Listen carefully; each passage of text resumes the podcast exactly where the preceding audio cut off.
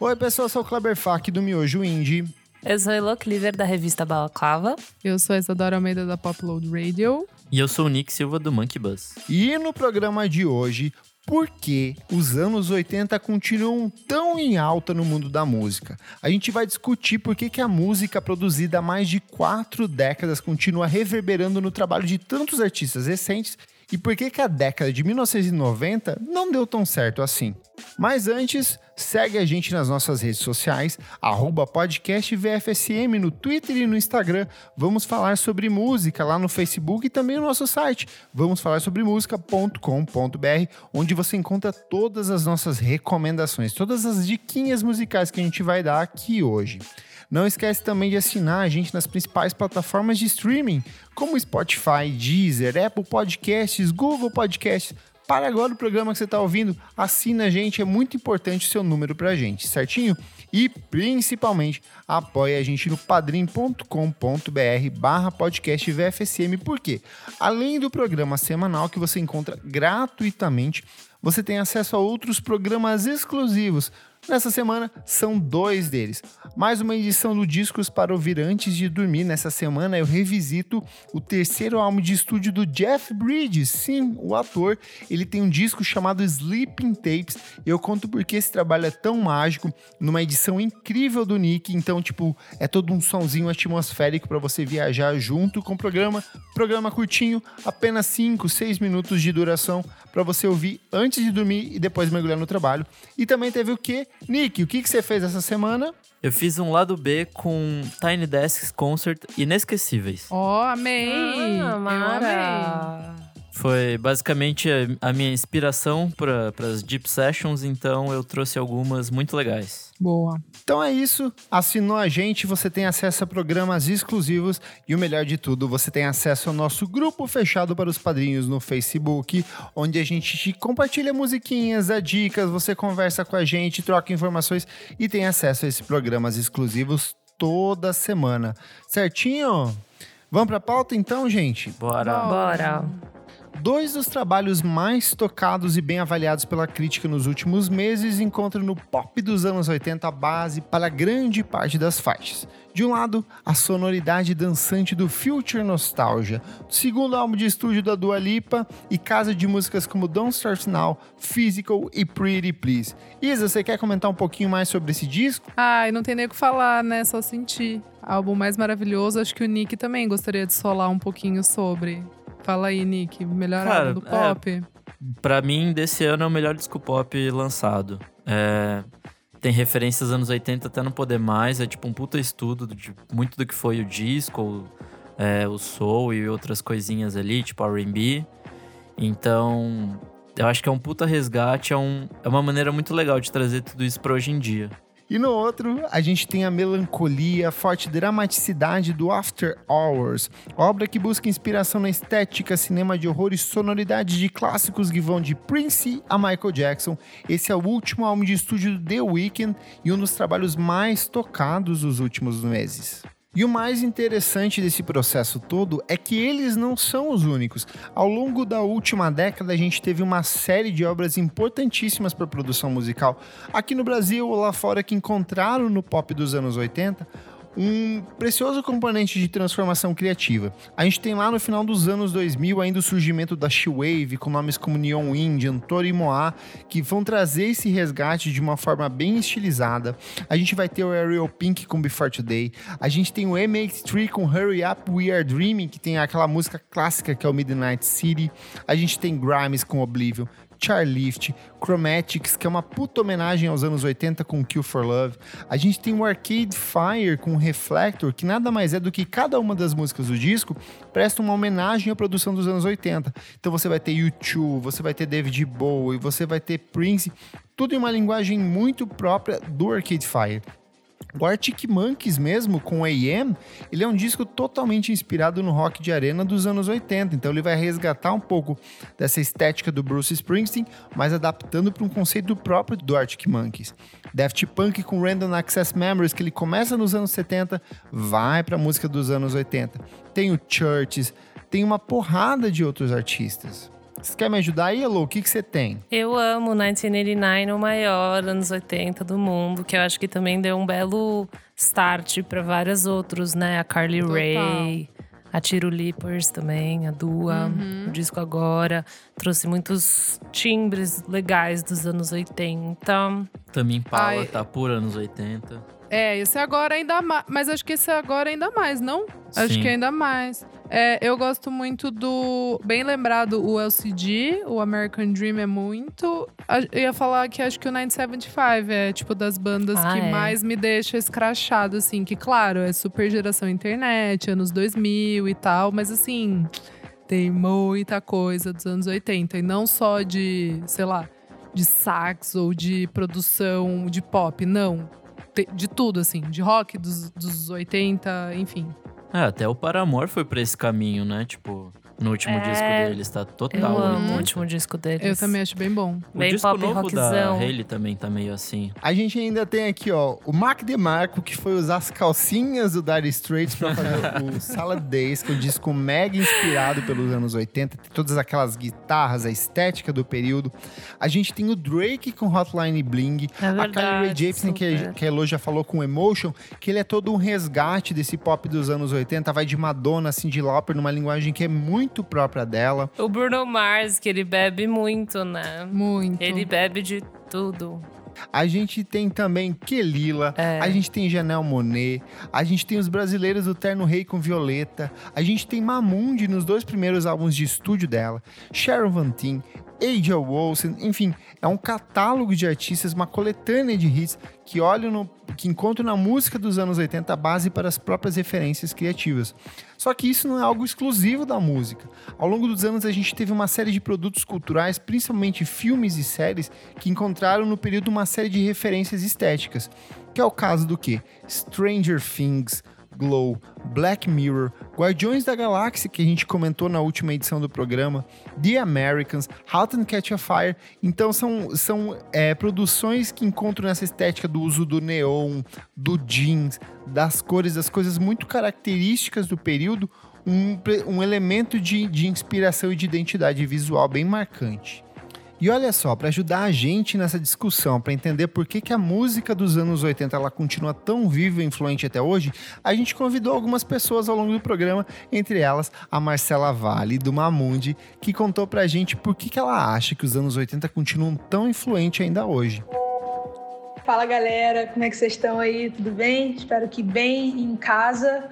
Bom, respondendo à pergunta, eu acho sempre os anos 80 uma época maravilhosa e deliciosa, porque ela tem todos esses pontos né, que se ligam, né? O desejo pelo futuro, a ilustração de um futuro que nem chegou, carros voadores e tudo mais, a fidelização ali do, do sintetizador como o instrumento daquela época, é, a coisa da- das cantoras, dos cantores, dos greatest hits.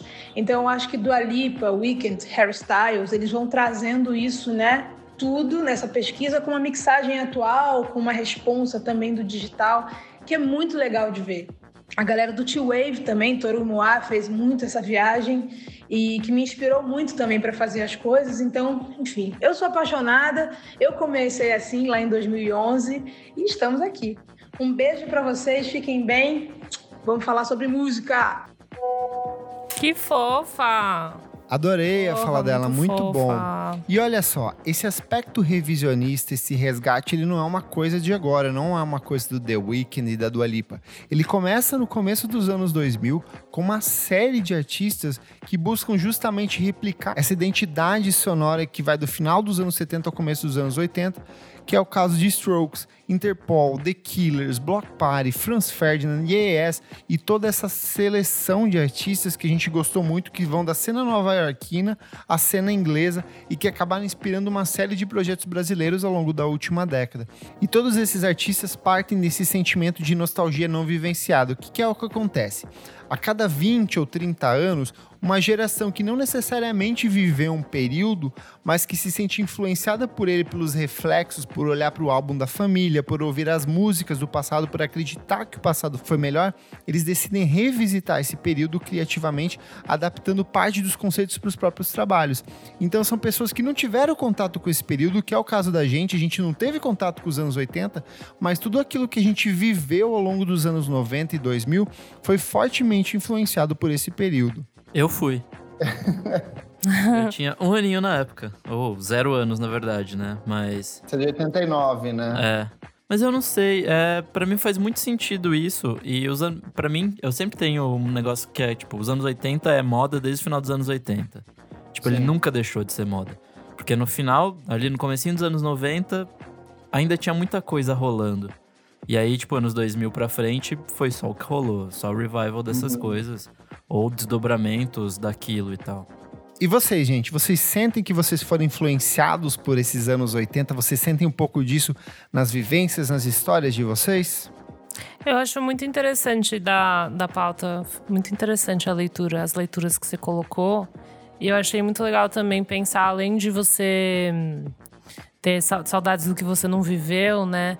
É a ideia de que todos os produtores de conteúdo, eles hoje têm a idade, eles eram crianças nesse tempo e hoje tem meio que a idade e são as pessoas que produzem, são provavelmente as pessoas que têm dinheiro para consumir, gastar, sabe? É que dos anos 80 não entra tanto nessa regra dos 20, ou falam também um pouco dos 30 anos, né? O ciclo de 20, 30 anos. Então destoa um pouquinho, mas eu acho isso interessante também de você é, consumir as coisas que te lembram um pouco as, o que era criança. Que acontece um pouco com a nossa brisa dos anos 2000 agora, né? Essa coisa da internet. Tipo, eu adoro estética anos 2000 e é porque foi o que eu, a gente cresceu consumindo, né? Daí eu acho isso legal também, pensar que agora a gente tem o poder aquisitivo para consumir, então o mercado vai meio que follow the money, assim, sabe? Eu acho que é um jeito legal de ver também. Não, acho que é muito isso que eles falaram. E, assim, para mim, eu acho que a gente ainda continua nessa dos anos 80 e foi tão importante pelos avanços é, tecnológicos e pelos avanços de instrumentos, né? Eu acho que uma coisa que sintetiza tudo isso é o sintetizador, né? É o Roland TR-8 ou 8. Tem até um documentário que chama 808, que basic, é só sobre o, o avanço tecnológico e como esse Roland ele simplesmente mudou a, a vida de todo mundo e a cara da música de todas. Tipo, nasceu hip hop, música eletrônica, tudo, pop, tudo começou a vir. É, tipo, sei lá, o Marvin Gaye, que era um cara mó. Nossa, canções, músicas incríveis. Aí ele vai e solta Sexual Healing, que é só uma base do 808, uhum. assim, e a letra. E aí, tipo, muda, assim, sabe? Tipo, meio que um eureka, assim, sabe? De. Mano, virou a chave. Eu acho que até hoje a galera ainda vi, tipo, fica tentando esgotar esse, esse, esse instrumento e as possibilidades que nasceram com esses avanços tecnológicos, principalmente nos instrumentos, assim.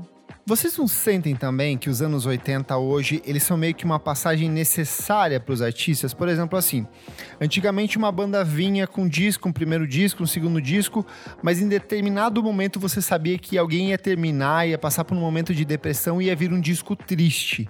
Então ele era meio que um processo. Eu sinto que hoje em dia o olhar para os anos 80, ele acaba se transformando em mais um processo, uhum. mais uma etapa na carreira do artista. Super. É o cara que vai abandonar as guitarras, vai começar a usar o sintetizador sintetizador. O cara que vai abandonar a bateria vai começar a usar a bateria eletrônica. Então ele vai incorporar toda essa estética, que é um pouco do que acontece com a Dua Lipa, tipo, se você pega no disco anterior dela pro novo, é uma estrutura completamente diferente. Então, tipo assim, é uma nova etapa na carreira dela. O que vocês acham disso? É como se fosse o começo de experimentações, tipo, sei lá, se você é uma banda de rock, né?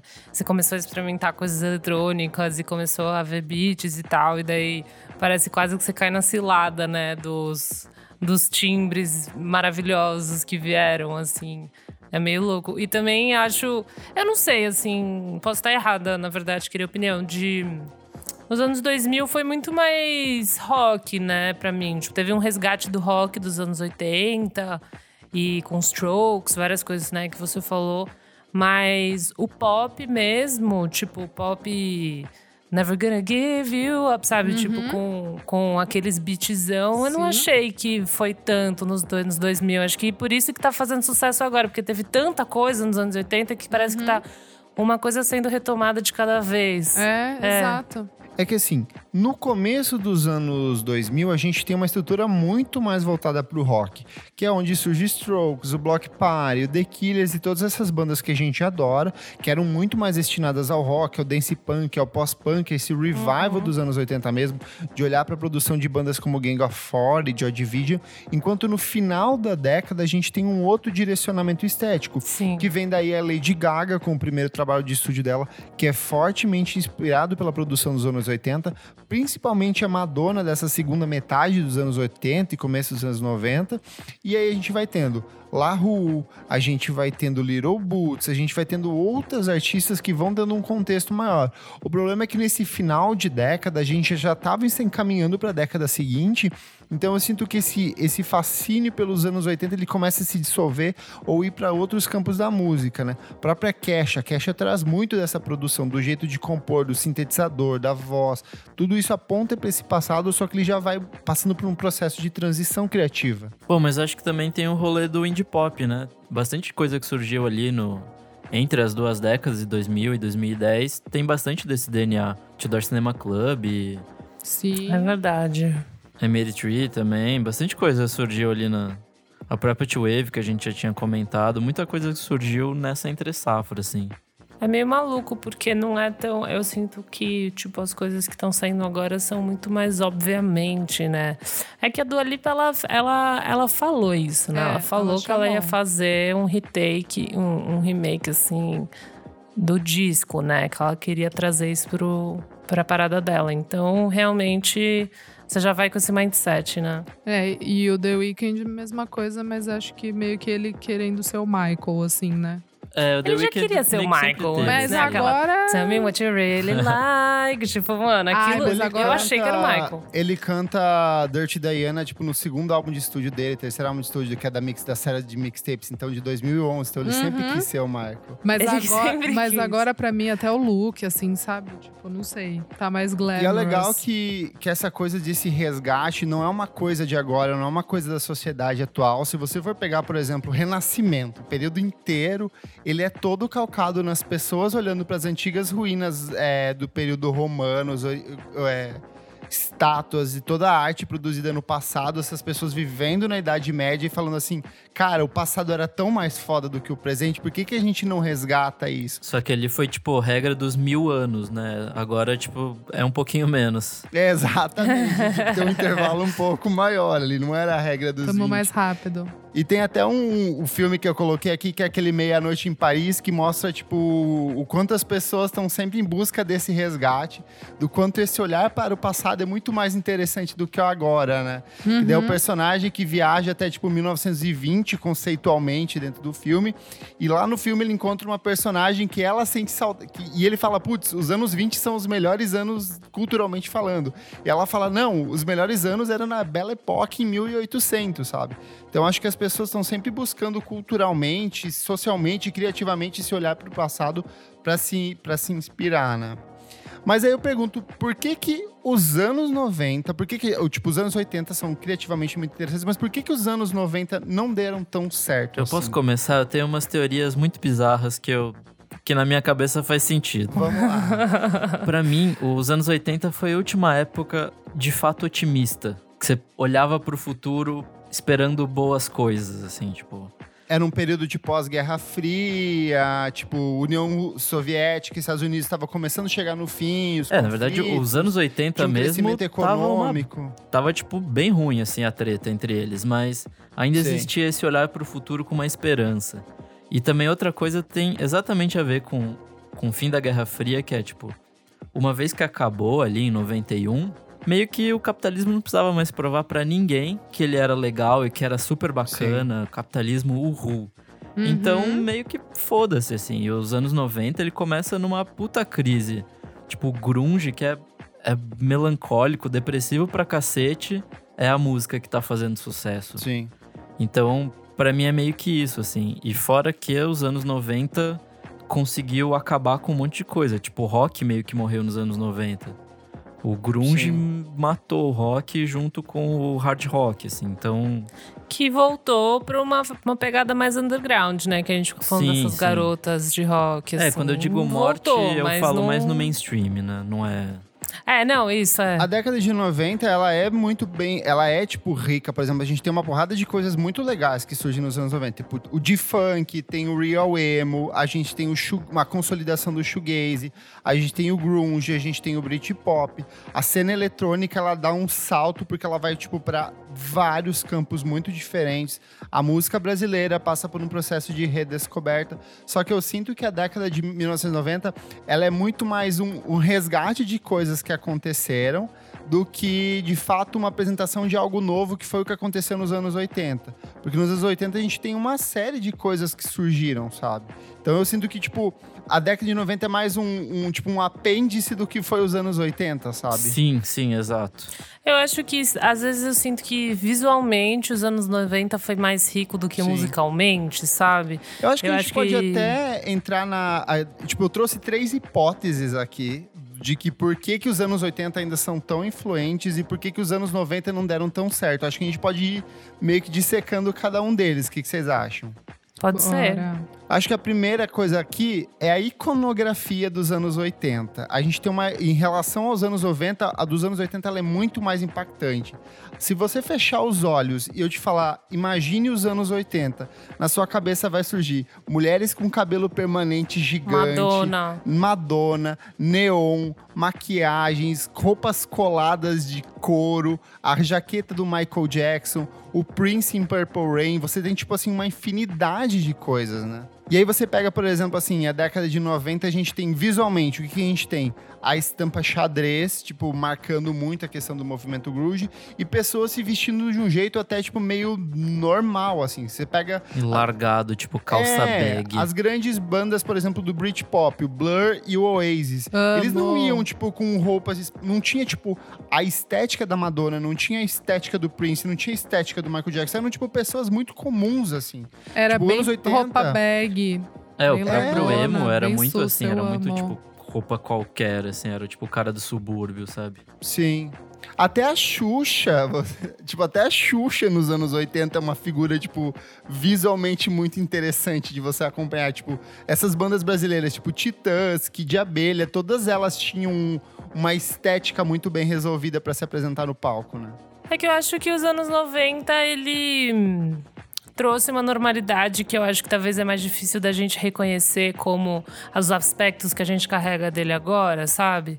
Tipo, por exemplo, norme, normecore, essas, essas modas, tipo, super simples, camiseta branca, calça jeans clara, esses tênis grandes que estão voltando na moda, tipo... Eu acho que tem várias coisas que vo- voltam, principalmente esteticamente, mas eles são tão meio simples, assim, que não é aquela coisa que você bate o olho e fala, nossa, ombreira, sabe? Sim. Tipo, umas coisas assim. E até fotografia dos anos 90, aquela coisa da luz clara, chapada, cabelo, tipo, sei lá, reto ou tipo, encaracoladão, de uma maneira muito. Ai, ah, acordei assim e saí de casa, sabe? Eu Sim. acho que isso é super moda agora. Principalmente no Instagram, TikTok, eu vejo muito, tipo. Anos 90 pra mim é Nickelodeon, tie-dye. E isso tá Sim. voltando, tipo, pra caralho, assim, sabe? É a moda quarentena, do jeito que você tá, é, a Do moda. jeito que, tipo, moletomzão, A moda sabe? pijamão. E o legal Eu dos anos que 80 tem é que, tipo assim, é tanta coisa que sempre que tem um filme, alguma série que tenta retratar, é muito difícil porque eles tentam meio que misturar tudo em um ponto só, sendo que são, tipo, vários momentos específicos com várias estéticas diferentes. Tipo, o que é o- a estética dos anos 80 no começo da década é muito diferente do que acontece no final, né? E sobre isso, a gente convidou o Lísias Paiva, do Deep Beep, para dar a interpretação dele sobre essa coisa da iconografia dos anos 80. Vamos ouvir? Oi, pessoal, tudo bem? Os anos 80 continuam tão em alta porque foi uma década de pesquisa e inovação bem fortes, né? no principalmente no campo da música e da tecnologia. Hip hop alcançou o mainstream. Aqui no Brasil, o rock nacional teve uma produção fantástica. Tivemos o lançamento da MTV, além da trinca de reis, Prince Michael Jackson e Madonna. E na música em especial, os produtores tinham muita, muito mais autonomia. Hoje a gente, com essa onda de conservadorismo tão forte, ela é impactada também na cultura e principalmente na música. Por isso que a gente vê alguns resgates e nada tão arrojado e tão novo assim. Fofo, legal, hein? Tava lendo sobre essa questão do que o Kleber falou, né? De como a gente retoma questões que dos. É, ele falou do filme é, Meia Noite em Paris, Meia Noite em Paris, né? E daí eu fui, tava lendo também sobre essas questões, tipo, ah, nos anos 90 retomou um pouco os anos 60, tipo Austin Powers, né? Essas coisas assim. Os anos 70 retomou, 80 retomou os anos 60, tipo Grease, Back to the Future. E são sempre versões clean, né, daquela época, assim. Isso Sim. que é meio, meio engraçado. Tipo, a gente vê o Stranger Things hoje, que é um super remake dos anos 80, e assim como vários outros filmes estão usando bastante a estética dos anos 80. O próprio Thor novo, né, a trilha sonora Sim. inteira é, tipo, mega. Mas você pega, sei lá, essas crianças do Stranger Things e, tipo, não existe racismo, homofobia, tipo, várias Sim. coisas que eram super pesadas no Uma ambiente. Uma visão idealizada de... dos anos 80, tipo, meio anacrônico. É... é a nossa interpretação sobre aquele período. É tipo, é realmente uma nostalgia de você ver só as partes boas, né? Bem uhum. emocional mesmo, assim. Eu acho isso meio maluco. É, mas é legal também, porque também você vai fazer um produto Nossa, cultural. Eu nunca tinha pensado muito nisso. Faz muito sentido. É meio maluco, né? O Grease, é, o Grease, o Back to the Future, tipo, você vê os pais, né, do Marty nessa. Tudo bem que tem uma treta lá com aquele cara escroto, mas é tipo esse conceito de família, família legal em casa, né? A mulher que cozinha e tá feliz nesse papel, tipo é, você retoma de uma maneira gostosa. Faz muito sentido retomar dessa maneira, né? Mas é meio bizarro também. Sim. Você fica, ai, os anos é 80, tipo, meu Deus né? do céu. Tinha é, problema igual todas as épocas. Todas as épocas tem, tipo, tá era um caos certo. na Terra. E também tem a nostalgia do jeito ruim, tipo, é, Make America Great Again, sabe? Uhum. Tipo, Exato. Tipo, acorda pra vida, é, né? Isso é o puro conservadorismo. É, mas é também pode trazer, né? E você olhar para trás e falar, nossa, na época, tipo, era maravilhoso. E você era um merda, assim, sabe? Uhum. Boa. Outro aspecto também que eu trago como uma diferenciação entre por que os anos 80 fazem tanto sucesso em relação aos anos 90 é o teor das letras. A gente tem muita letra com teor escapista nesse período, são letras uhum. festivas. A gente tem, como a gente já falou, é, esse princípio de fim da Guerra Fria, a gente tem um crescimento econômico em algumas partes do mundo, a gente tem o fim de regimes ditatoriais em várias partes do mundo também, principalmente aqui na América Latina.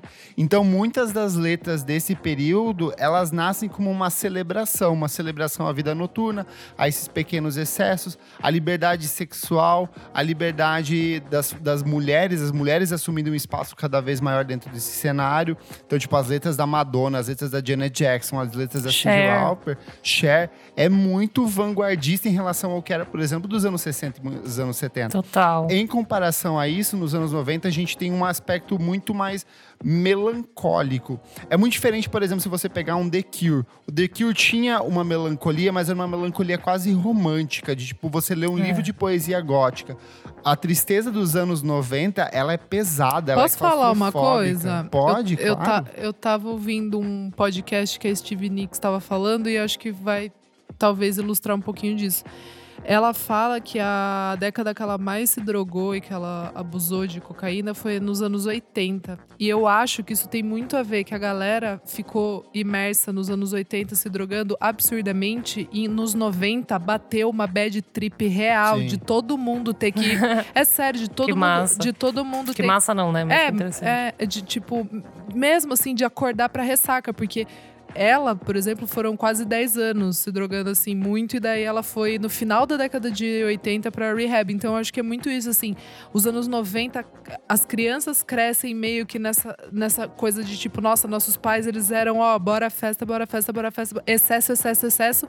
E aí dos anos 90 fica todo mundo meio assim nossa, a gente tá ficando velho, as crianças cresceram meio que nesse. é, nessa loucura, assim, sabe? E fica to- todo Sim. mundo meio perdido. Então eu acho que é muito disso, assim. Os anos 90 vêm com essa tristeza pelos excessos dos 80. Eu acho que é muito a ressaca mesmo. A crise da AIDS que a gente tem entre o final dos anos Exato, 80 e os anos 90, exato. tipo, sobrecai muito. Tipo, é uma Muito. pandemia, as pessoas não, não percebem, É. mas é uma pandemia É global que dura até hoje e as pessoas não têm uma cura. Tipo, hoje as pessoas vivem com uma qualidade de vida muito maior, as pessoas conseguem viver, tipo, Claro. Muito mais do que naquele período, mas no começo dos anos 90 a gente tem vários trabalhos de artistas refletindo sobre isso e o peso sobre isso. Exato. Então tem toda essa atmosfera sombria, sabe? Inclusive nos trabalhos que a gente tem, por exemplo, pega as, as cantoras que a Elo gosta bastante, tipo Snail Mail, Soccer Uhum. Mommy, elas têm uma melancolia, só que não é nem perto da tristeza real que era a música produzida naquele período. que Total. eu acho que hoje em dia certeza. ela seria, tipo, comercialmente inviável, assim. É, Se você é for mesmo. ver, é muito, é muito bizarro você pensar que uma banda como Nirvana fez sucesso. sabe? Bizarro. Cara, bizarro, a. Alanis, Jag Little Pills. Caraca, que álbum pesadíssimo. Tipo, Fiona cantando É. sobre estupro e anorexia no primeiro álbum de estúdio. Eu acho que talvez as pessoas não tinham a Noção. Noção, sabe? Claro, Porque eram claro. temas de fato muito densos, só que tá, vestidos com uma, uma imagem meio pop ali, uma coisa um pouco mais acess- radiofônica. Sim. Mas de fato, eu acho que não, não tinha essa, esse. As pessoas não tinham ligado a chavinha pra de fato é o muito. que esses artistas estavam discutindo, sabe? Exato, até Silverchair, tipo, era um menino de 15 anos, tava cantando sobre anorexia e, sei lá, sobre querer se matar. Tipo, é muito pesado, muito. Os anos 90 foi badzíssimo. Foi a mega ressaca dos anos 80. Foi, foi Sim. mesmo. E o outro aspecto aqui que eu acho que também divide por que, que os anos 80 continuam bombando até hoje e os anos 90 não, que é essa pluralidade de gênero. Nos anos 80 a gente tem o quê? O surgimento da New Wave, que na verdade era uma resposta colorida à cena punk, tipo uma extensão do punk. A gente tem o fortalecimento do hip hop. A gente tem lá no comecinho uma, uma ampliação do pós-punk. A gente tem o surgimento do dance punk, que era essa vertente que pegava um pouco das músicas da discoteca com uma pegada mais de guitarra, que é o que faz o, o Gang of Four e outras bandas desse período. A gente tem mais pro final uma consolidação da techno music, da house e de várias outras cenas, principalmente nos Estados Unidos, da produção eletrônica desse período. A gente tem a Balearic Beat, depois lá pra Europa, que é um- uma pegada um pouco mais diferente. Drogas, A muitas drogas. Muitas drogas. A gente tem o synth pop e assim, é muito, no Brasil a gente vai ter o rock, o rock de Brasília, esse rock nacional, essa tipo construção do rock nacional mesmo pós-ditadura. Enquanto nos anos 90, a gente tem uma série de, de ritmos, de gêneros, de conceitos tecnicamente novos, mas que são reciclagens de gêneros pré-estabelecidos antes. Por exemplo, o Oasis com, com o Britpop e o Blur, não é nada mais do que um resgate daquilo que o Kinks, que, o, que os Beatles. Beatles. que os Rolling Stones vinham fazendo nos anos 60 e 70. A gente vai ter o próprio, a própria House Music, que ela explode nos anos 90, ela é dos anos 80, mas ela explode nos anos 90, ela faz esse resgate das discotecas, do 4x4 na pista. O Nirvana, um misto de hard rock com punk, com uma pegada um pouco mais visceral. A gente vai ter o country dos anos 70 voltando com uma outra pegada um pouco mais própria para os anos 90, que é o surgimento da Shania Twain e dessas outras séries de cantoras dos anos 90. A gente tem o Primal Scream revisitando a psicodelia dos anos 70.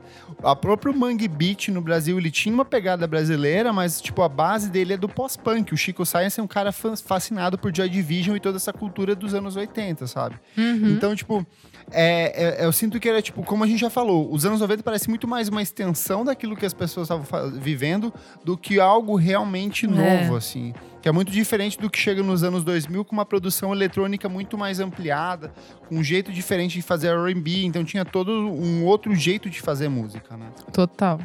Os K, né? Tipo, é muito anos 90. Que é um Nossa, resgate dos demais. anos 70 também. né? é, é tipo coisa de maluco, né? Ska. Adoro! Todos os filmes tinha. Todos os filmes teenager tinha. E sobre isso, a gente convidou o Alexandre Matias, do Trabalho Sujo, para dar a visão dele sobre essa produção cultural dos anos 80 e 90 pra gente. Opa, como é que estão as coisas aí? Tudo bem? Eu sou Alexandre Matias, do site Trabalho Sujo. Já deve ter sido apresentado, mas o curso é reforçar. E queria agradecer imensamente o convite de participar aqui do Vamos Falar sobre Música. É um prazer estar conversando sobre música sempre. E sobre a importância dos anos 80, eu acho que isso vai para além. Claro que isso é um recorte editorial de vocês, né? Mas do, desses dois discos, da, tanto da Dua Lipa quanto do Weekend.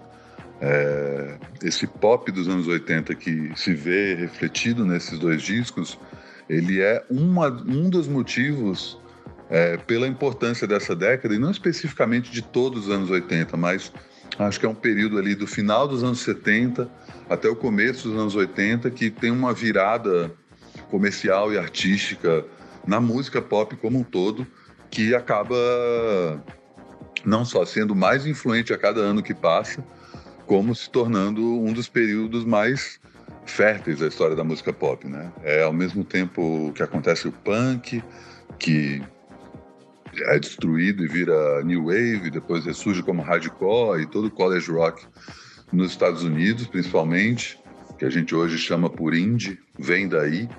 É, a disco music surge no, ainda no, no, nos anos 70, é apropriada pela indústria e massificada. É a primeira vez que um gênero musical é tão massificado, sabe? Até é, o rock and roll nos anos 50, a psicodelia nos anos 60, ou a invasão britânica, a própria bitomania, não foram tão massificados quanto a, a disco music, que também foi largada pelas, pelas mesmas gravadoras que levantaram a bola, e os restos da disco music acabaram virando em diferentes cidades do mundo o que hoje a gente se refere de uma forma vulgar como música eletrônica.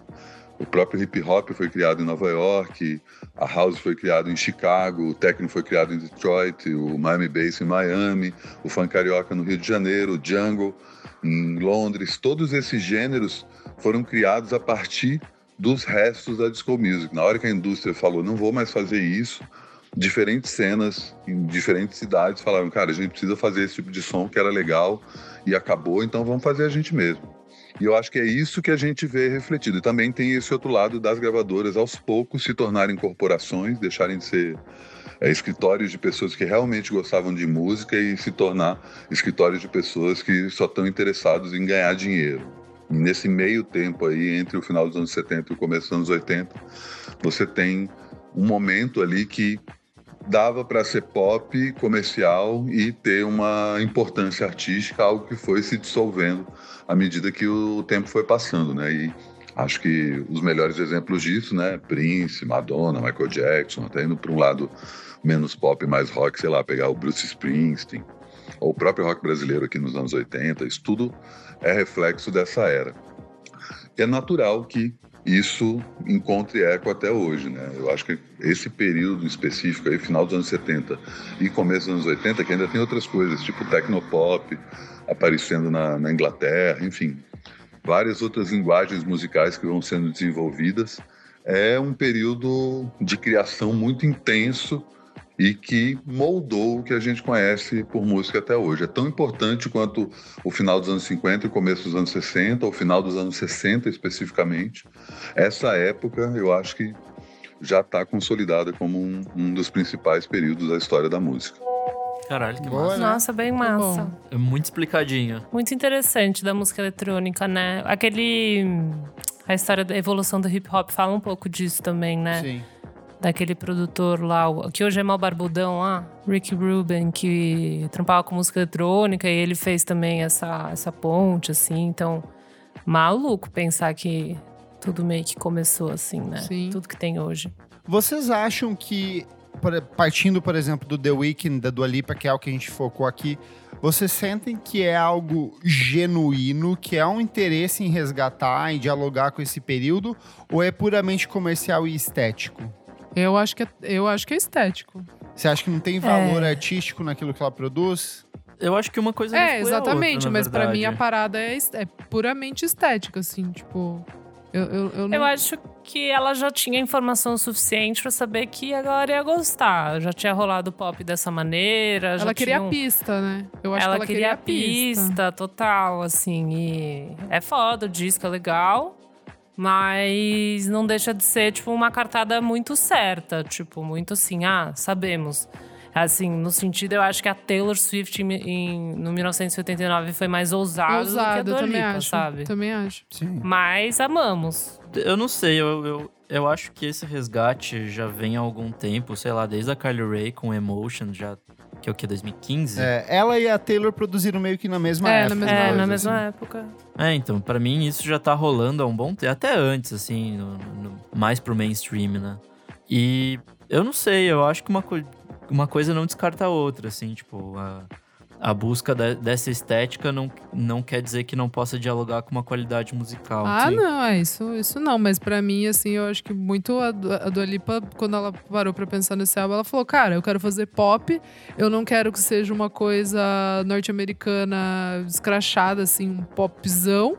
Eu quero pegar o quê? Então eu vou pro passado pra, pra pegar a estética que eu sei que vai funcionar na pista, que vai ser elegante no sentido de, tipo, traz todo um, um- um conceito ali muito bem amarrado, é cat e, e- e, sei lá, minha mãe acha legal, eu acho legal, uma menininha de 5 anos no TikTok vai achar legal, entendeu? Então eu acho que é muito mais pelo estético, assim. Aham. Isso Vocês que sentem que saturou, tá saturando? Vocês acham que ainda tem possibilidade de revisitar os anos 80? Você acha que é uma década infinita ou uma hora as pessoas vão falar assim, chega, pelo amor de Deus, não dá mais? Pra mim, começou a saturar um pouquinho a questão do baixo. Já saturou no próprio disco da Dua Lipa. Assim, Baixos a técnica... ótimos. Isolar o baixo na entrada do refrão, pra mim, menina, já deu, sabe? É bem. É bem. Primário. Realmente, anos 80, pá.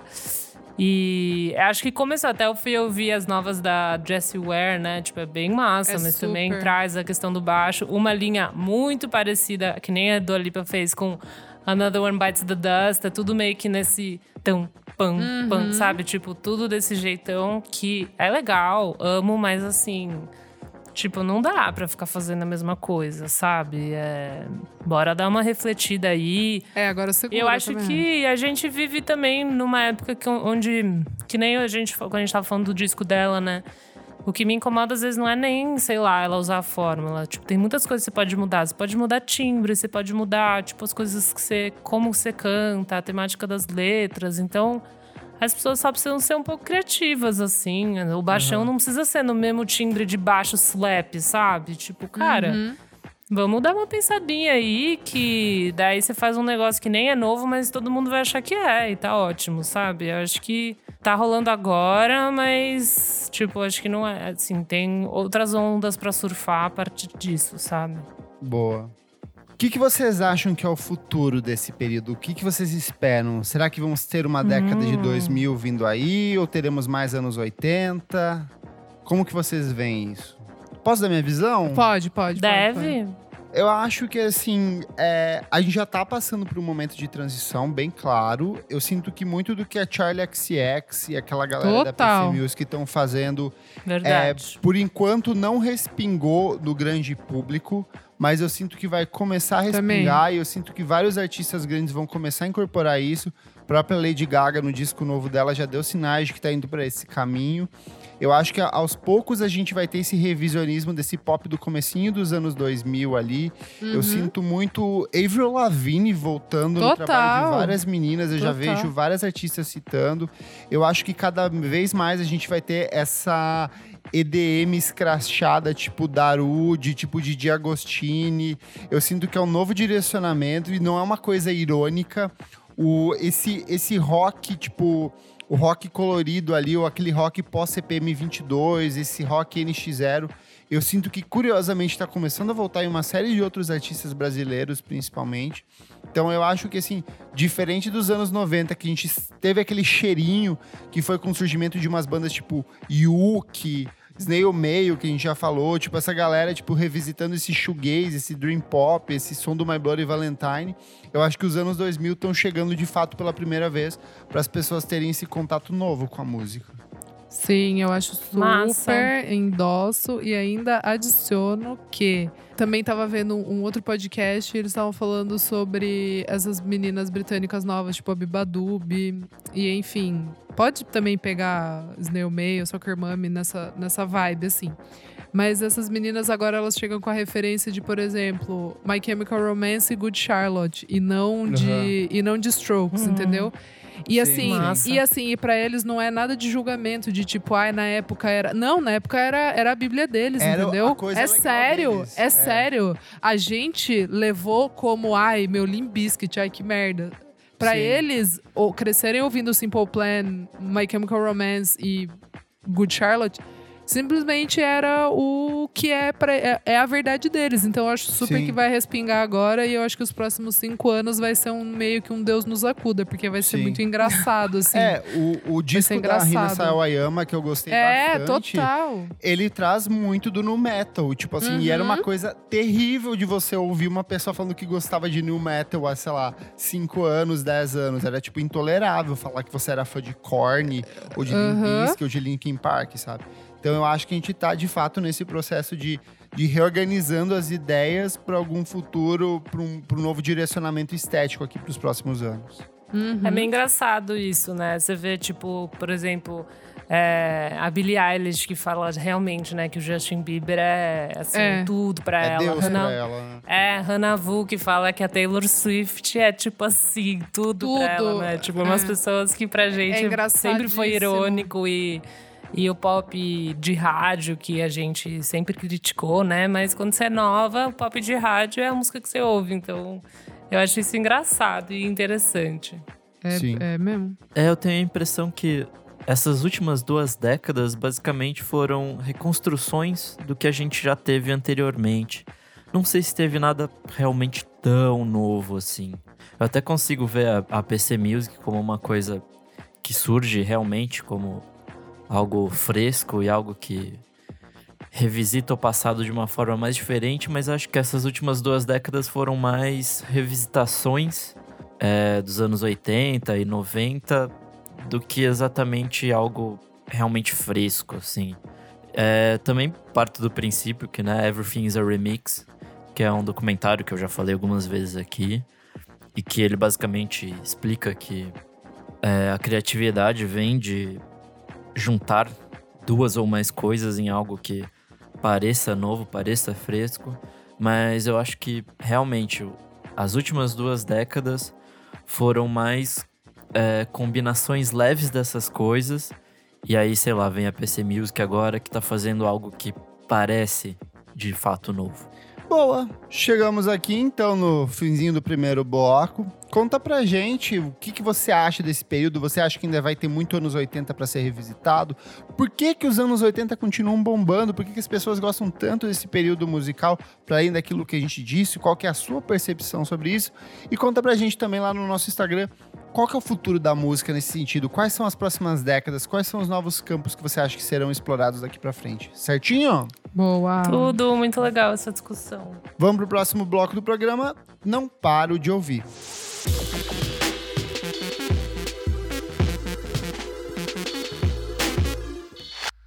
Chegamos agora ao segundo bloco do programa Não Paro de Ouvir. Kleber, o que, que é esse bloco? Nesse bloco a gente traz as últimas novidades da semana, as melhores músicas, discos, clipes, singles, remixes, pedaço de papel que a gente achou na rua muito interessante para trazer pro programa e comentar aqui. E o que, que você traz hoje? Eu acho que vai ter um disco que a gente meio que vai começar, conversar em comum aqui, então eu vou deixar pra depois, só vou me aprofundar quando a Isa for falar. Mas eu vou começar pelo disco novo da Kelani, It Was Good Until It eu ia falar também. Olha, a gente Achei veio com as mesmas muito dicas. bom. Eu muito gosto gostoso. muito dela. Eu acho que ela faz um R&B que é comercial, só que ele não vai pelas mesmas vias que outros nomes do R&B hoje em dia vão seguindo. Gosto Uhum. muito do antigo trabalho dela e esse em especial tá tipo muito gostoso. Ele é todo centrado no nascimento da primeira filha dela e no termo de relacionamento dela com o rapper IG. Tipo, ele traiu ela, então tem várias músicas que Ah. são sobre isso, Não babadeiro, sabia, fofoquinhas. não sabia. A capa do disco é um misto de gatilho e momento que estamos vivendo, porque, tipo, eu quero muito fechar aquela água, mas é uma capa muito linda. E o disco tem participações especiais de nomes como James Blake, tem Jenny Aiko. Então ele é um disco de R&Bzão, ele tem muito cheiro de anos 90, de começo dos anos 2000, de, de TLC, de Destiny's Child, só que numa linguagem que é muito da Kelani, então eu gosto bastante, tô bem surpreso com esse trabalho.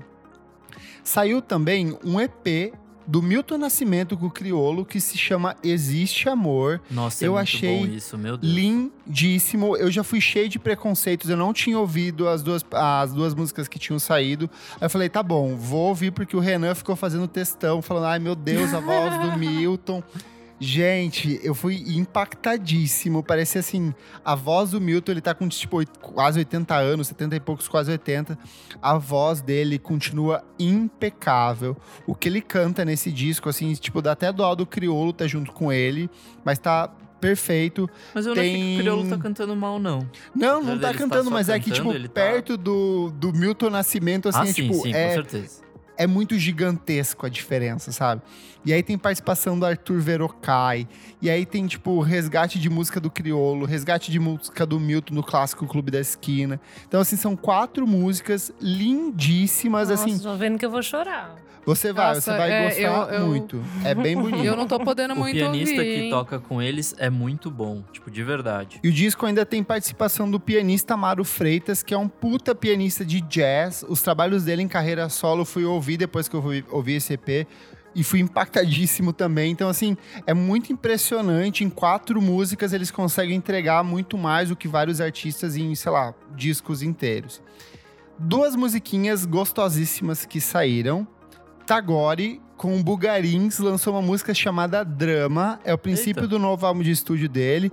O Nick, eu tenho certeza que vai pirar nessa música, que é uma psicodelia creme deliciosíssima. Não ouvi ainda, saiu no- não saiu no miojo ainda, então, né? Saiu, vai sair amanhã, no dia da gravação desse episódio.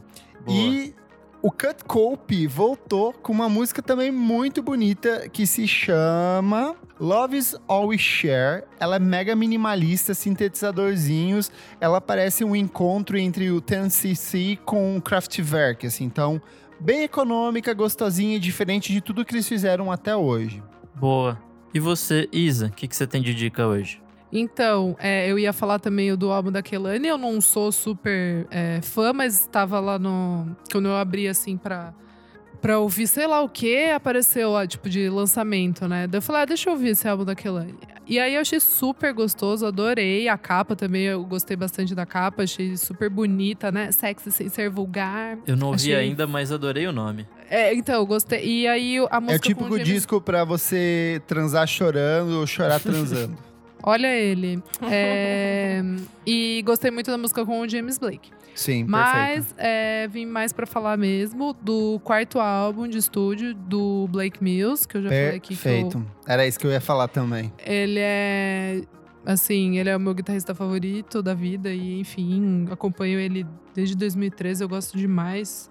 E eu tô muito feliz porque nesse álbum, o Multiball Set, ele consegue hum, mostrar o que, o, o que, qual é a capacidade dele, porque ele trabalhou sempre como músico de estúdio, ele tocou guitarra pra muita gente, ele foi produtor de muita gente, tipo Alabama Shakes, John Legend, Perfume Uhum. Fiona Genius, Apple, Fiona Apple, tem música com a Fiona Jessica Apple. Hobbs, Perfume Genius. enf- enfim, com muita gente. E aí, é, agora ele meio que, assim, traz mais uma... Ele sintetiza toda a carreira dele nesse álbum, né?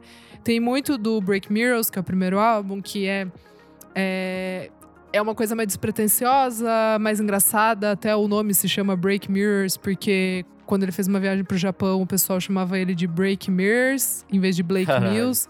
E aí, o segundo álbum dele, que é o High Ho, que, nossa, eu amo muito, tem até o vinil, é uma coisa que ele tá muito misturando música cubana, música latina, guitarra, guitarra espanhola. E aí, o Look, que eu até já falei aqui há um milhão de Sim. episódios Lá passados, né, no 2000 comecinho do podcast. em 2018, que é instrumental, que é uma brisa dele, mas eu acho que ele meio que. Tipo assim, ele meio que deixa em aberto o que, que ele vai trazer. E nesse Sim. álbum ele consegue sintetizar tudo isso. Tem participação do Cass McCombs, que é super amigo dele. Sim. É, Eu amo, amo muito. Amo muito também, acho ele incrível. E eu gosto muito porque, pra mim, ele é o meu guitarrista favorito. E ele não. E assim, tem muita faixa que eu não sei o que, que tá acontecendo. Eu não sei se é guitarra, eu não sei se é piano, eu não sei. Eu não sei o que tá acontecendo. Sim. E pra uma pessoa que é incrível no que ele é, que é ser guitarrista, e ele não traz isso de tipo, ah, nossa, shred, que pé, ou sei lá, nossa, vou fazer Aquele um solo Guitar de chato pra é, cacete. chato pra cacete. Não, tipo, não é, ai, vou fazer aqui um solo de sete minutos ou vou inventar uma coisa. Não, só, só na Vanishing Twin, que é o primeiro single que saiu, que tem um pouco mais disso, dele mostrando mais é, tudo que ele sabe, né, da, da guitarra mesmo. Mas assim, o álbum inteiro é outra coisa. É outra coisa. Não é o Blake Mills sendo o guitarrista foda que todo mundo elogia e todo mundo quer ele tocando no estúdio. Então, assim, eu tô muito feliz.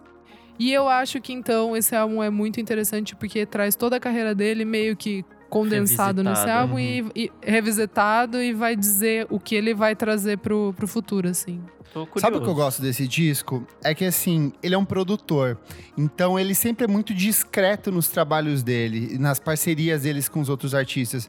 Então eu sinto que é o Blake Mills, como se ele estivesse dentro de um disco de outro artista fazendo só aquela base do fundo, entendeu?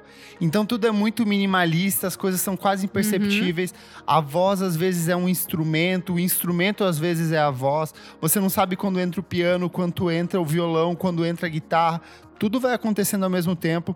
Tem muito daquelas paisagens instrumentais que são muito típicas do Talk Talk no final de carreira, quando vai para um lance quase de pós-rock. Tem música que ele começa numa coisa que é meio cancioneiro norte-americano, meio country mesmo, e de repente ela se transforma num jazz sem que você perceba. Então, ele é um disco muito rico. Ele não é um disco fácil, não acho que é um disco que você fala assim: "Nossa, ouvi a primeira vez já tirei todas as minhas conclusões". Eu acho que ele é um tipo de disco que ele exige um pouco do ouvinte, só que quanto mais eu, você, ele exige de você, ele te entrega muito ao final. E as letras são lindíssimas. A trinca ali, que é formada por Vanishing Twin, My Dear One e Summer All Over, pra mim, assim, são três músicas que ele dá o máximo da entrega sentimental dele, fala sobre amor, fala sobre se- separação, sobre reencontro, sobre aceitar a si próprio. Então tem, tipo, muita carga sentimental, para além desse exercício estético que ele propõe dentro do disco, sabe? E, sei lá, se você gosta de, de Tobias Jesus Jr., Randy Newman, todos esses grandes compositores, eu acho que você vai gostar muito desse trabalho. Muito bom. Muito bom. E você, Elô? Qual a sua dica? Bom, temos o lançamento da garota, né? Que eu estava ouvindo todos os singles. É, a gente tá falando da mesma, Isa, da Hayley. eu achei que você ia falar. Eu não ouvi ainda inteiro. E aí, o que, eu que você fiquei ouvindo achou? hoje. Meu, é foda, Hayley assim. Williams com Petals for Arms. For Armor. For amor. Não é for amor? Armor, tipo, de Per amore. armadura. Pétalas per Ah. amore. Cara, eu achei bem legal algumas, tipo, é, é bem bonito. Ela, assim, é que, que nem a gente já falou, ela canta muito, ela tem uma puta experiência, é, um senso estético legal, é, algum- muitas coisas que eu gostei. Mas eu acho que tem umas horas que ela tenta ir pra um pop que não, não, lhe, não fica muito legal, não lhe cai bem, assim. Tipo aquela. Até o single que saiu, o clipe de Dead Horse, eu não achei legal, sabe? Também, de novo, tá meio que revisitando os anos 80 de um jeito que eu achei meio forçação. Tem umas eu achei músicas que não casou a, a voz dela com essa música em especial. Que eu vi o clipe É, hoje. ficou meio estranho, né? É, e- eu só não... E a letra não. Sei lá, tipo, meio que não. não morno, achei bem morno, Uhum. assim, sabe? Será que não é porque a gente viu esse disco sendo construído e que a gente perdeu um Talvez. pouco de tesão? Ele perdeu esse ineditismo do que, sei lá, se às vezes a gente parasse pra ouvir ele numa primeira vez, sem conhecer nenhuma das faixas, o impacto seria diferente? Talvez, é verdade. É que eu acho que o que ela tentou fazer, ela colocou muitos moods dentro de um disco, Sim, sabe? concordo. Tipo, ela realmente fez isso, assim. Ela, ela tem umas músicas que tem uma bateria mais math rock, que eu gosto, que super combina com ela também, pra quem já conhece, mas ela trouxe de um jeito diferente. O próprio Summer, que é o, o, o primeiro single, traz isso que eu acho bom. Traz umas horas mais românticas, aquela. Tem uma que chama Roses, Lotus, Violet, Iris, que se eu não me engano a Boy Genius fez. é do Boy Genius. As, as três Ó. meninas estão junto. Ficou lindo, sabe? Várias ficaram super legais. Cinnamon, tem uma. é, uma outra que é um clipe dela, tipo, tipo, aquela que fez, assim, que é super legal. Acho que foi só uma tentativa de colocar muita coisa, sabe? Umas horas ser meio Bjork, outras horas ser meio uhum. Dua Lipa, umas horas ser meio Paramore, outras horas ser, Eu sabe, acho que é assim. isso, Elo. É o conceito do disco. Você que não tá É. entendendo. O conceito é ser É a mediano. nova fase da Hailey. Isso, é. Ela é um disco mediano. Eu quero fazer um disco nota 6, mas que transite pela música. Você que não entendeu o conceito. Tipo, e por que, que ela tem tantas músicas? Era só enxugar um pouco, sabe? Sim. E, mas sei lá, eu acho que é o primeiro solo. Ela, letras lindas, tipo, feminismo, ela discute muitas questões, né? Depois eu Depressão, fui ler que a mãe dela super morte. passou por um. É, um relacionamento abusivo. A mãe dela passou por isso, então ela discute isso, separação, toda a depressão que ela passou depois do divórcio. Então, assim, é muito legal ver esse pós. Acho que todo mundo queria ver um pós da mina do Paramore, né? Tipo, era meio que, nossa, o que, que vai acontecer? Mas é o que é, tipo, é uma mulher, assim, extremamente talentosa que tentou colocar tudo num disco. Ao Mas meu será ver. que meio que não é disco pra fã? Porque, tipo, quem tá por dentro Então, dessas eu histórias... tava. Eu, eu tava vendo pelo Twitter. Eu tava vendo pelo Twitter, amigo, e, tipo, tem muita gente que é fã de Paramore, tipo, falando exatamente isso que a gente tá falando. Que era muita coisa rolando, ele não tem muito sentido, ele é meio aleatório, ele aponta pra todas as direções. Mas eu, eu não sei se, tipo, fã de, fã de Paramore mesmo vai se, vai se encantar, sabe? Entendi. Mas eu acho que se você encarar ele como algumas faixas, se você ouvir, fazer uma seleção das que você gosta, tá ótimo, sabe? ele é um Mas disco ele como bom, um ele não é um disco- disco ruim, assim, né? É um disco Não, não é nem um pouco um disco ruim. Tipo, Sim. e ela é uma pessoa muito boa. Então, se você vai ouvir, tem umas músicas que você fica em choque com a técnica vocal, sabe? Então, é muito legal de ouvir. Mas acho que você tem que ir com um pouquinho de senso crítico. E os clipes, gente, são todos originais. Ela não se inspirou em ninguém. Arte pura, Ai, criação. meu Deus. Cara, Chora, esteticamente é foda, né? Tipo, qual foi dessa capa? Porra, sabe? Me decepciona um pouco às vezes. Tipo, mas tudo bem. Você viu que ela deu uma comida num cara de. O cara tava criticando ela porque. Acho que vários homens criticando ela porque ela tava fazendo esses lançamentos fa- fatiados, lançando tipo uma música por semana. Daí ela falou assim: É, realmente, eu tô aqui há 20 anos na indústria e é você quem vai me ensinar o que fazer É. com o meu trabalho, sabe? É, meu, assim, Ah, também pau no cu dos pegar um machos, disco. foda-se. É, os machos muito chato. Não é tipo, sabe, que o disco não é perfeito, que é pra dar pano pra manga pra falar mal dela, né? Não é isso, Sim. mas assim.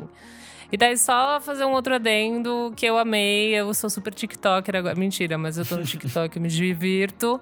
É o remix de Savage que a Beyoncé fez. Eu amei. Perfeito! com a Megan Thee Stallion, né? É, com a Megan Thee Stallion, desculpa, exatamente. A música Savage que já Cadê a sororidade, pesado. Elô, por favor? Ai, vai se fuder. E, enfim, a Beyoncé foi lá e pegou uma, uma caroninha na onda da Megan, né? Pra falar bem a verdade, mas tudo bem. O mesmo aconteceu com a Nicki Minaj e a Doja Cat, com Say Soul.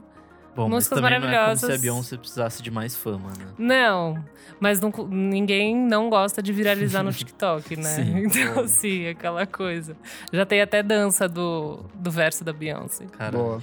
E você, amigo Nick, profissional da edição? É, duas diquinhas rapidinhas. A primeira é Jessie Ware com Save a Kiss. Sexy, a mais nova música dela. mulher, dançante. É a melhor dela? Não, não é. Mas Não. é boa ainda assim. É, ela tá nadando de braçada nesse rolê anos 80 também.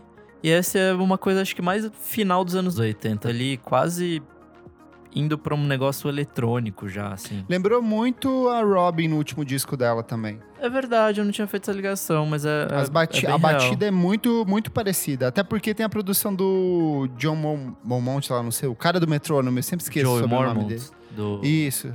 Game of Thrones, ele mesmo.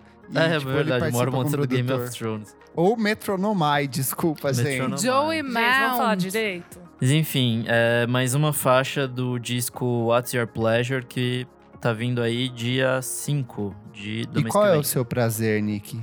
Ai, atualmente é ver Mãos à Obra. Eu amo, eu assisto todo dia. E minha segunda dica é uma coisa que eu conheci essa semana que eu gostei pra caramba. Chama Ian Azaya, com a música Nuts. É também esse climinha nos 80, é meio sexy, meio provocativo. É bem. Tem tudo a ver com Ai, Jet sim, a real. produção é do, do Chromio. Sim, é do maluco do Chromio. Ele tá fazendo um projeto que vai chamar Auntie. Sim. E meio que não há mais informações. Ele é um parceiro do Blood Orange, ele é mega inspirado no Prince e ele ama toda essa produção cultural dos anos 80. Ele tem uma mixtape que saiu faz uns dois, três anos que é muito boa. É, chama Sugar Sex Tape Volume 1, Essa de 2018. Não, mas Bem quem que é boa. Chromio que você falou? Quem que é O do- Chromio tá trabalhando na produção desse disco Ah, novo dele. tá. Ah, tá. Que cortou aqui, sorry. É, esse maluco ele faz parte de um coletivo nova-iorquino chamado Onyx Collective, que já lançou algumas coisas e parece ser bem legais. Bem legal mesmo. Ele tem um visual meio andrógeno, traz umas Sim, coisas sim. bem diferentes, assim. Nossa, essa música é muito boa, assim. Eu fiquei ouvindo hoje, de fato, o dia todo. E a cada vez Boa. que eu ouvia, tipo, achava mais legal ainda, sabe? Tô curioso pra saber o que que vai ser esse projeto, que na real eu não sei mais detalhes. Não, não achei nada Boa, na notícia. mister- misteriosa. E é misteriosa. isso, minhas dicas de hoje. Boa, vamos pro próximo bloco?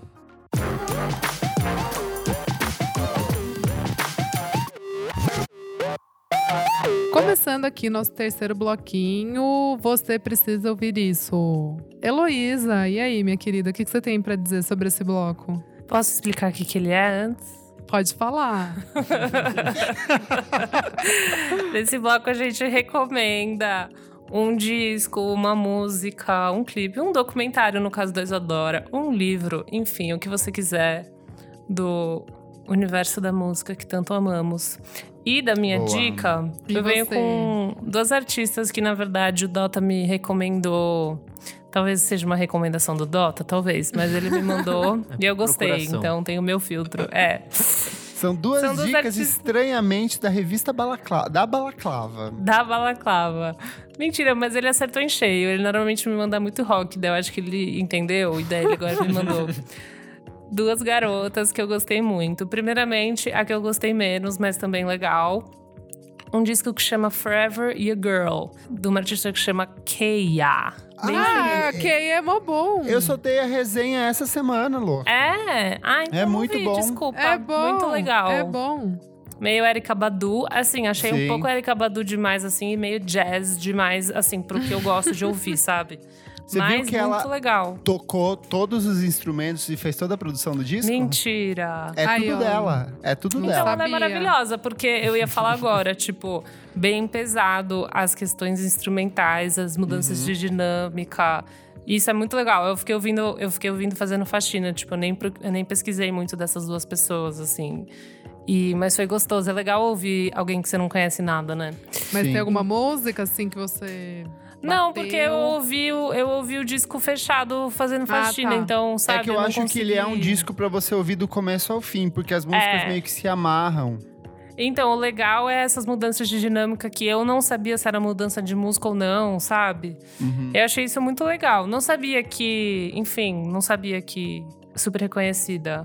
Mas muito aqui pra legal. isso, pra vale ouvir. Não, mas no, mas no caso não Realmente, é o super conhecida, não é. minha amiga. Não, ela é bem underground ainda, assim. É Ela bem é? pequena. Eu já ouvi em rádio fuçando, assim, minha amiga. Ah, É, eu não sei o tamanho, eu não conhecia. É. A outra que eu gostei, que é um pouco mais bedroom, assim, minha cara também, pra quem gosta de ficar em casa de moletom, é uma garota de Londres, que acho que a Isadora vai gostar só porque é de Londres. Brum. Chama Arlo Parks. Eu amo a Ah, Arlo. sim, é eu amo a Porra, Arlo. gente, vocês conhecem tudo, não posso trazer uma novidade pro grupo. Tá, a gente, Ah, vai, fi- amo a gente vai a fingir que não conhece. Quem é Mas eu essa, acho, Elô? mas acho que eu já falei da Arlo Parks aqui Já? há muito tempo. Acho que sim, Faz talvez, tempo, não então, sei. porque- Faz Ah, eu não então. conheço, Elô. Conta pra mim como Conta que pra é. gente. Vocês são muito escrotos, né? Garota novinha. Olá. Garota super novinha. Eu imagino que deve ser começo de trabalho, assim, né? O, último, o primeiro lançamento 2018. Sim, sim, sim. 2018. Eu ouvi um, um- o último release dela, que são duas músicas Black Dog, tipo um singlezinho duplo, assim, me parece. Perfeito. Muito gostoso, tipo, mega fofa. É pra quem gosta do lindo. quê, Elô? Ai, meu Deus. Quem gosta de música. Cara, pra quem gosta dessa, de, dessas tralhas que eu gosto de ficar, sabe? É, sales, essas coisas Frank assim. Só que tem um... Cosmos, lo Não, não tanto Frank Ah, Cosmos. não, mas eu acho, eu acho que extrapola. Eu acho Não que é tanto. quem gosta, eu acho que é quem gosta de belas canções. Essa menina faz canção, cara. Olha lá. Eu acho que ela, ela tra- traz uma pegada um pouco mais R&B, tipo um R&B, hip hopzinho, é, com é. certeza, hip hopzinho. É, é. Então, mas ainda cai no bedroom, assim, sabe? Uns beatzinhos. Então é uma mistura bem gostosa. E, E ela tem uma puta enfim, tem uma puta voz. Arlo Parks, pra quem quiser ouvir aí. O pessoal aqui já conhece, né? Mas tudo bem. Ah, eu não conhecia, Lô. A gente Eu tenta. adoro dicas novas, assim, bem gostoso. Música nova, sabe? Elô, sabe o que você isso. fala? Fala assim, esse bloco não é pra trazer Eu coisa nova. música nova. Esse bloco não é pra trazer coisa nova. Olha, essa Arlo Parks, talvez ela entrava no, no segundo bloco, esse Black Dog, não tenho a mínima ideia. Mas como. é verdade, lançou essa semana. É, lançou Eita. faz pouco tempo. Então, desculpa. não- Mas era um conceito dela aqui, tá? Um Tá conceito. bem. Boa. Arrasou. Nossa, muito bom, Elô. Vai se fuder. Vai. A- Amigo, amigo Nicolas, fala aí. Bom, minha dica dessa semana vai ser uma série nova da Netflix, é a The Eddy. É, estreou acho que semana passada. Quero. É, série do Damien Chazelle. E eu não sabia, mas ela se passa na França e é falada Sim. boa parte em francês. Sim. Então, o meu primeiro choque foi falar, ué, por que que tá errado aqui? Por que que tá falando em A francês? Não tradução aqui, a dublagem, como É, é que é É isso porque aí? agora o Damien Chazelle vai salvar o jazz da França, porque o dos Estados Unidos ele, Ele já, já salvou. Ai, Meu que Deus bom. do céu. Então, é história de um cara que tem um clube de jazz. E, né, obviamente. E aí, ele meio que tem que salvar o clube dele porque meio que tá indo à falência. E aí, várias tretas acontecem e meio que foi até onde eu cheguei porque eu só vi dois episódios. Mas tá ótimo. É, eu acho que ele é bem Damien Chazelle no sentido de que tem muita música e você ama odiar os personagens principais. Porque é todo mundo muito filha da puta. Aham. E daí eu fui rever os. Rever não, mas eu fui revisitar na minha cabeça os outros filmes dele e meio que é, tudo assim, tipo.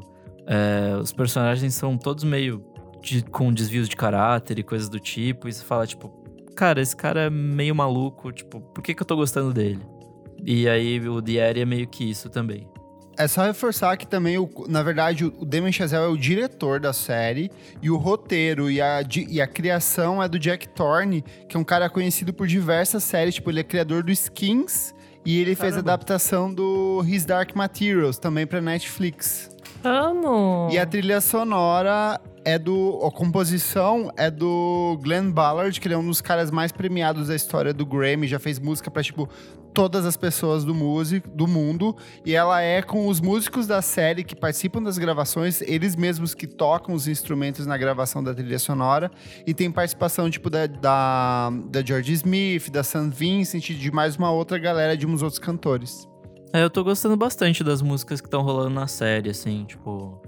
Não são extremamente maravilhosas, mas são bem boas. Boa. Amigo Kleber, e você? Fala aí, qual que é o seu TED Talk? Vamos lá.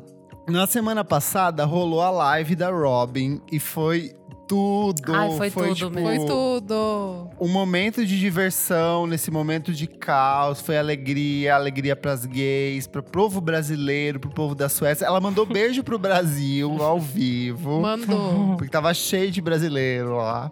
E ela tocou uma música de uma dupla que eu não conhecia. A dupla se chama Seahawks. Eles lançaram um disco há pouco tempo que se chama Eyes of the Moon. Ele é um disco meio que de. Ele foi lançado pela Cassini Records, que é uma- um selo especializado nessas músicas meio tropicais, atmosféricas. E ele é um misto de tipo. Space disco, jazz, ambiente, synth pop, tipo, é um som meio inclassificável, tem muita coisinha acontecendo. Então eu recomendo que vocês mergulhem no trabalho deles, principalmente o primeiro álbum de estúdio deles, que é o Eyes of the Moon. Eles têm remixes de gente como Picking Lights, Lauren Hale, Larage, mas principalmente o remix que a Robin tocou, que é do Joe Goddard do Hot Chip, pra faixa título do álbum. Então é uma delícia. Vale muito a pena mergulhar no trabalho dessa dupla, que é composta pelo John Ty e pelo Pete Fowler. Os dois têm projetos paralelos que transitam também por diferentes campos da música. E o que eu revisitei é um disco chamado Body Music, de uma dupla chamada Aluna George. Nossa, e como! Esse Eu disco amo. continua bom, é inacreditável a quantidade de hit que tem nesse disco. Tem Attracting Flies, Your Drums, Your Love, tem tipo É Diver, inteirinho, é Best Be. Believing, a própria faixa de abertura Outlines é um R&Bzinho gostoso. Amo. É o melhor disco deles. É o melhor, só para mim só existe isso, assim, o resto não precisa mais nada. É, pra mim também, é. Pra mim também. Ele é muito um equilíbrio entre o esse UK Garage e, e esse two step com uma pegada de R&B norte-americano. Então ele fica num equilíbrio assim muito perfeito. As letras são todas muito cat, bem pegajosas. Você ouve assim na primeira edição, você já sai com as melodias na cabeça. E é muito triste porque é uma dupla que acabou se perdendo ao longo do caminho, porque a Luna claramente quis investir numa sonoridade mais pop, mais comercial. O George Rage não quis sair em turnê, ele ficou meio que enclausurado, ele queria ser só produtor mesmo. Tanto que ela agora vai sair em carreira solo e meio que a banda, tipo, chegou ao fim, sabe? É, o segundo é disco pra- tinha um monte de produtor diferente, tipo, foda-se Sim. o cara. É, ela veio, a vez que ela veio pro Pop Load rapidinho, fez uma apresentação, era ela cantando em cima de uma base Sim. ali, tipo, improvisadaça, toscaça. E é uma pena, porque é uma dupla que começou, tipo, muito bem, trouxe umas coisas muito legais. Eles têm umas parcerias, tipo, com o Rusty, que é aquele produtor britânico no comecinho de carreira, que também são excelentes. Então é isso, é mergulhar nesse, nesse Aluna George do comecinho de carreira, principalmente nesse disco, que é o Body Music, de 2013, um dos meus discos favoritos da década passada. E você, menina Isadora, artista, modelo, cantora, recomendadora? Oi, moçada. Tô chegando aqui pra dar minha diquinha de documentário da semana. Tô chegando na Coab Na pra Coab. curtir minha galera. Então, deixa eu mandar um beijo pro. Como é que é? Netinho de Paula. Não, Xambinho. Ari, Ari Feijão e o. Como é que é? Ari Feijão e o, E o Xambinho. Pede por me levar- A gente tinha que ter colocado essa na, de que não sabe cantar. Porque Ah, essa é eu sempre verdade. me embananei. Eu sempre me embananei. Dito isso, a minha dica da semana é o documentário que está available nas internet. É só jogar que você acha rapidinho e dar o play. I'm Trying to Break Your Heart. É o documentário do, da, Wilco? maravi- da maravilhosa banda norte-americana Wilco. Dois- Wilco. A pronúncia 2002. correta é Vilco. Não Que é alemã. É, é sim, é uma banda alemã. É, então, como eu disse, o documentário é de 2002 e é basicamente eles fazendo, é o processo deles gravando o Yankee Hotel Foxtrot. Yankee. Hotel. É, Foxtrot. gente, quando vocês falam, eu não fico fazendo, eu tenho DDA, eu não consigo. Se vocês ficam me interrompendo, eu não vou conseguir dar o final da- do negócio. Então, Não, eu peço, tô por só favor. fazendo a vozinha da mulher lá no disco. Então, mas eu não consigo, porque daí eu já começo a pensar outra coisa, já me lembra avião, eu já quero falar de outra coisa, enfim. Silêncio. É, então, esse doc tá facinho aí pra moçada achar. E esse documentário é muito fofo, porque mostra eles produzindo o álbum, que era meio que o momento definitivo na carreira deles. Eles estão ali naquele vai, não vai pra mudar de gravadora. Enfim, A banda Não. tava em crise também. entre tava os em crise, exato. Daí, nessa uma hora e meia, dá um resumo bem bom, né? Parece o manager deles falando. Jeff Tweedy fica mais claro ainda que é- a banda é, é ele, né? O Wilco é ele. E é isso, gente. Muito bom, muito bom. Aparece cena de show, eles tocando algumas das músicas, algumas das músicas dos outros três álbuns, né? Que o Yankee é o quarto álbum. E é isso. Sempre, é sempre bom reviver o Wilco. Boa. Wilco. É Muito isso, bom. moçada. É, recadinhos rápidos. Eu participei do Climatias, do Alexandre Matias, que é o programa que ele faz no Instagram dele, sempre com entrevistinhas e novidades musicais, dicas e afins. E toda edição ele pega alguém para dar dicas. Eu peguei uma fiz uma dica com várias coisas físicas que eu tenho aqui em casa, mas que as pessoas podem encontrar nas internets, como por exemplo, as maravilhosas edições da revista Balaclava. Ai! Recomendei lá, eu vi que tinha Que tudo lindo. digital, digitando, jogando no Google o nomezinho, dá pra ter acesso a todas as revistinhas, mostrei elas fisicamente. Mas tem aqui, ó, comentários referentes à última edição do nosso programa, edição 90, que é filmes musicais que você precisa ver. Elosita não participou porque ela está grávida, desculpa, ela estava Para. doente. É, Uma comentário do, do João Understand. Ele falou assim: John Carney, tudo pra mim. Levemente surpreso que ninguém falou do Baby Driver. Deixo aí todos Edgar Wright como dica de tema. Aí eu respondi que o Nick já tinha falado algumas vezes desse filme citado e gosta bastante, né? É verdade, esqueci. Eu sei, eu sou sua memória viva, Nick. Você Mas vai morrer, eu fala- vou continuar te Mas já preservando em mim. 300 vezes. Tem comentário também do DJ Catatal. Ele falou: Eu indicaria Corra Lola Corra, Transpotting. Eu achei que ali a Isa britânica ia recomendar esse. Não Gente, é recomendou. que para mim, é que para mim não é, entendeu? Pra mim era filme que não que tenha trilha sonora foda ou que tenha uma vivência ali, Pra mim era filmes com música sendo É, isso a, é a- verdade. a base. Isso é verdade. Pra mim não Entendi. ficou, senão era transporte, senão era aí, senão eu ia militar na Britânia. Boa, boa. STJ julgou aqui É e decidiu isso. o que, que é o certo. Muito é bom. isso. Tem também o Crazy, Velvet Underground e Ed Vige. Bônus: Os Cinco Rapazes de Liverpool com a trilha executada por uma super banda indie dos anos 90. Comentário do Everything's Overgrown. Ele falou: filmes musicais não musicais, eu gosto muito do Eden, da Mia Hansen Love, que fala sobre a cena eletrônica francesa em meados dos anos 90. É bem bacana como os anos de lançamento dos discos do Daft Punk vão pontuando a história.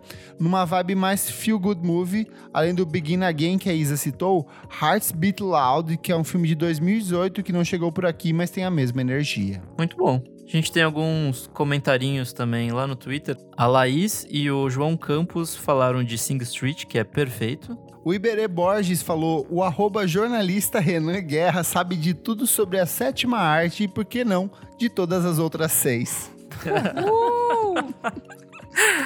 Não mentiu. O Guilherme falou também Cry Baby e Velvet Goldmine. Ai, sim, é ótimo. Sim. O Gustavo Falamos Underline. Campanha falou: muito legal, palminha, palminha. Recomendo um filme paquistanês, olha, chegou a gay cult. Recomendo um filme paquistanês de 2019, Blinding by the Lights, inspirado numa história real, fala sobre o fã de Bruce Springsteen como a música dele se conecta com a história de vida. Ai, Sim, tá, é muito bom esse filme. É, pode É crer, legal. moçada. E nem pode é crer. cult, ele é bem gostosinho, é bem assim. É, não é cultizão. Não é, não é, É. curtição, não é curtição. E o Thiago Rocha 101 falou assim: o comeback do Renan, mãozinhas para cima. Fofo! O que, que uma cólica não faz, hein? Fez o Renan voltar, meninas. Vai, o filho vai se chamar Renan. Eu aceito. É isso, gente. Chegamos aqui na edição do nosso programa. Muito obrigado pela sua audiência, pela sua audição, pelo seu dinheiro, você que apoia o nosso podcast. Muito obrigado nesse momento de quarentena. Fazemos Obrigado isso com dízimo. amor. A vocês, exatamente. Pague o dízimo certinho ou seja expulso da nossa igreja. Eu sou o no Instagram ou Miojo Indie no Twitter. Eu sou arroba Elocliver no Instagram, arroba Elocliver no Twitter e arroba Revista Balaclava também no Instagram. Pra quem quiser, a gente subiu todas as revistas online, que nem o Kleber falou. E elas também estão à venda por um real mais frete fixo na nossa lojinha. Então, só Boa. acessar. Muito Maravilhosa. Bom, que gostoso. Tem que ler, né, gente, nessa quarentena. Exatamente. Arroba Almeida Dora no Instagram, arroba Almeida Dora, underline no Twitter. Eu sou arroba Nick Silva no Twitter, Nick Silva no Instagram e é isso aí. Não esquece de seguir a gente, arroba podcast VFSM em todas as redes sociais. Assine a gente nas principais plataformas de streaming, porque é muito importante seu númerozinho lá. E principalmente, dê uma esmola pra gente. Nós estamos pobrezinhos, queremos o seu dinheiro. A, aonde? No padrim.com.br barra podcast VFSM para ter acesso a um mundo de diversões. Muito obrigado pela sua audiência. Até a próxima edição do programa. Tchau, tchau, anos 80. Beijo. Beijo! tchau, tchau. Na, na, na, na, Anos 80.